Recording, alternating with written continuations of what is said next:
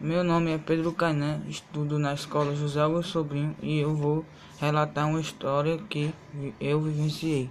Um certo dia eu estava com meu amigo Gabriel na casa dele, só que ele tem a cor da pele negra. Aí chegaram outros colegas para brincar com a gente, só que alguns de, desse, desses que chegaram a, agiram com preconceito com ele, chamando de negrinho. Só que ele ficava calado, mas a mãe dele pedia que chamasse o nome dele mesmo.